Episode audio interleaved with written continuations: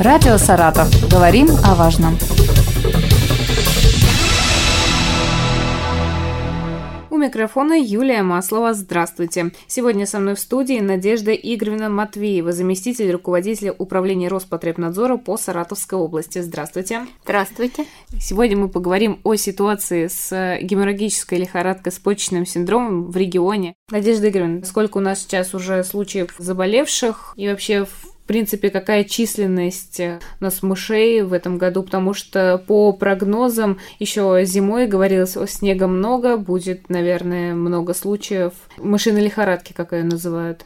Да, действительно, геморрагическая лихорадка с почечным синдромом для Саратовской области является значимой проблемой в эпидемиологическом плане. Но не только для Саратовской области. Стоит отметить, у нас весь Поволжский федеральный округ определяет до 80% заболеваемости данным заболеванием вообще в Российской Федерации, то есть на Приволжский округ и приходится большинство случаев, которые регистрируются в Российской Федерации. В Саратовской области у нас действительно это проблемная инфекция из природно-очаговых, она у нас самая значимая. На территории области регистрируются и другие природно-очаговые инфекции, но ГЛПС – это действительно проблема. В определенные годы становится вообще большой проблемой, когда мы наблюдаем большую численность млекопитающих, действительно. Да, все помним 19 да, год. Да, 19 год, когда у нас более 2700 случаев было зарегистрировано, заболеваемость превышала, многократно превышала многолетнюю.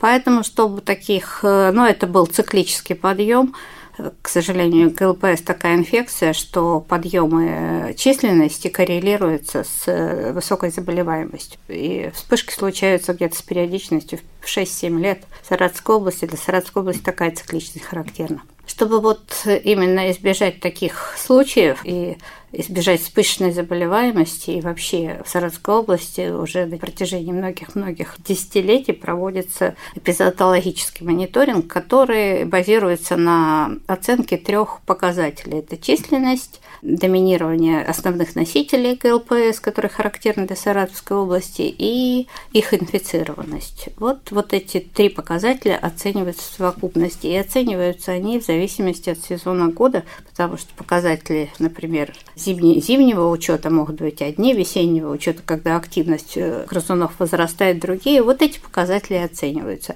Если вот у нас, например, как вы уже упомянули, 2019 год был действительно годом высокой численности, то 2020 и 2021 год в том числе за счет большого комплекса проводимых профилактических мероприятий, стали годами уже низкой численности грызунов, что отразилось на заболеваемости. У нас с вами в 2020 году 150 случаев зарегистрировано и 3 случая среди детей. В 2021 году у нас 20 случаев среди детей, случаев заболеваний не зарегистрировано. Но тут, наверное, все таки еще в какой-то мере на заболеваемости сказалось и то, что приходилось сидеть в карантине, и в изоляции, все таки меньше были контактов с живой природой. В этом году нами уже проведены, я имею в виду учреждениями Роспотребнадзора на территории Саратовской области, назову, кто у нас работает в снегах и в трудных полевых условиях. Это ФБУС, Центр гигиены в эпидемиологии Саратовской области, где создан зоологическая группа, и ФКУС, наш Российский институт микроб. Они тоже активно помогают нам в этом вопросе и вот специализируются именно на Кумысной поляне, отловы проводят там. В этом году мы тоже провели учеты. Есть небольшой рост по отношению к предыдущим годам по численности и по инфицированности. И целью, в принципе, целью этих проводимых учетов это выделить наиболее критические участки и провести на них мероприятия, в том числе в виде подснежной тератизации. Саратовская область стоит отметить, что это очень редко проводимое мероприятие. Саратовская область в 2019 году провело ее впервые. Затем мы повторили это в 2020 году с хорошим эффектом, что и отразилось на снижении заболеваемости практически в 15 раз. И в этом году мы тоже уже планируем, поскольку снеговой покров был очень высоким, трудно было очень достичь этих точек, поэтому вот учеты проводились в феврале-марте. Сейчас у нас уже микробом создана интерактивная карта распределения плотности, численности млекопитающих на территории Кумысной поляны. И мы приступаем тоже к проведению подснежной дератизации я имею в виду специализированная организация дистанционного профиля, приступает уже к этим работам. Так что в этом году тоже будем стремиться создать хорошие условия для отдыха и рекреации А вот эти приманки, получается, если высокий снежный покров, какие, каким образом достичь эффекта? Ну, для этого как раз у нас существуют специалисты дезинфекционного профиля, обученные, которые уже имеют опыт. Практически два года они уже этим, два-три года занимаются. Поэтому это определенным образом закладывается приманка. Чем хороша подснежная дератизация, что в этот период у мышей нет кормовой базы. Трава еще не выросла, и они, можно грубо сказать, что будут хватать все, что им предложат. Приманки делаются это не просто, например, отравленное зерно, это еще какие-то добавки, которые привлекают грызунов то, естественно, испытывающие голод стремятся их взять. Поэтому их раскладывают в каких-то укрытиях, раскладывают в специальных емкостях, которые позволяют именно ввести их под снег. Эти методики есть и работают. Вот вы сказали то, что уже есть интерактивная карта по участкам. А много ли Нет, этих в этом году их немного. Это в основном, ну, чаще всего мыши концентрируются именно в пониженных участках, где хороший снежный покров – где у них, то есть, хорошая шапочка, ну, как дом создан. Вот они в таких местах концентрируются, и, в принципе, уже поскольку эти наблюдения ведутся давно, уже специалисты, которые проводят зоологические исследования, они уже как знают, какие зоны выбирать и в каких зонах проводить исследования. Это давно отработанные методики, и они постоянно совершенствуются, так что тут мы уже знаем, что делать и что искать. Получается, мы поговорили о профилактике, а о мерах своей же безопасности. Дачники скоро поедут э, на участки и как правильно, может быть, обработать помещение. Плюс, э, если вдруг заметили там следы мышей у себя на участке, что делать ну да, у нас как раз э, проблемность э, той же, например, территории Кумысной поляны, да и многих других э, дачных массивов на территории, например, того же Саратовского, Воскресенского района, которые относятся к высокоактивным природным очагам ЛПС, да тот же Красноармейский район, Татищевский, где тоже очень много дач.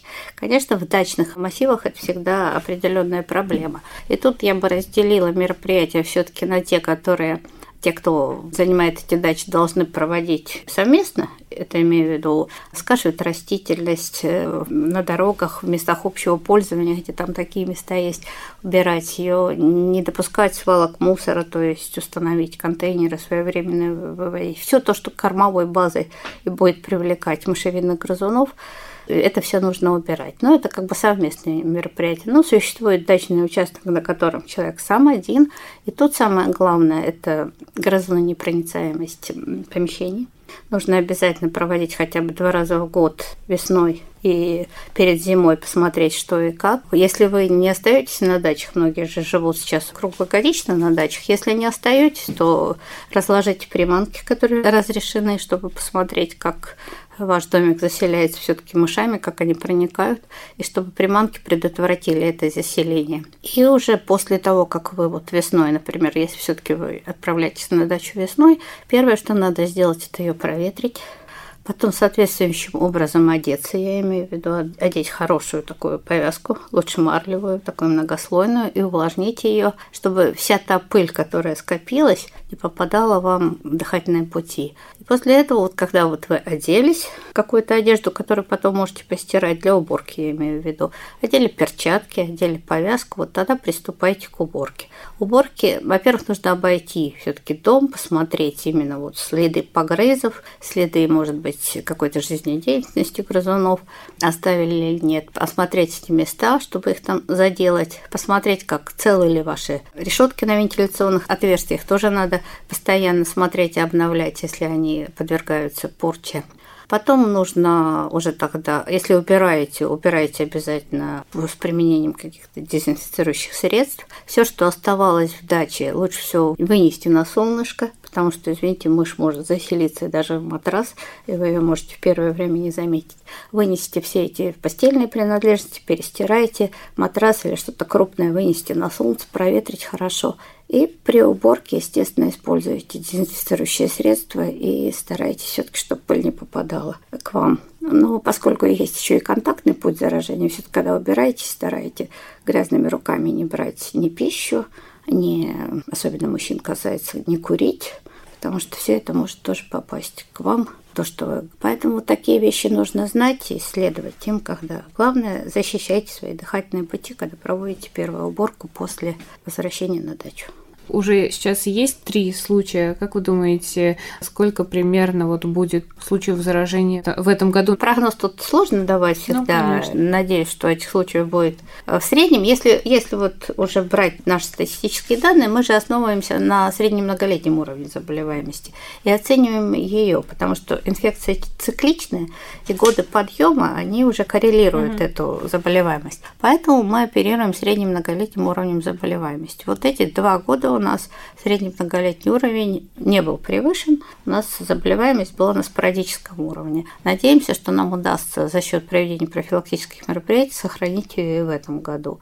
Но тут еще важно как бы и самим гражданам все-таки понимать, что лес очень хороший в плане рекреационных целей, отдыхать в нем очень хорошо, но природные условия, в природных условиях существует определенная опасность. Это не только мыши, это и комары, это и клещи, и другие насекомые, которые могут быть переносчиками инфекций. Поэтому тут нужно об этом знать и принимать определенные меры еще самим. Напомню, сегодня о мышиной лихорадке, о ситуации в регионе с заболеваемостью мы поговорили с Надеждой Игоревной Матвеевой, заместителем руководителя управления Роспотребнадзора по Саратовской области.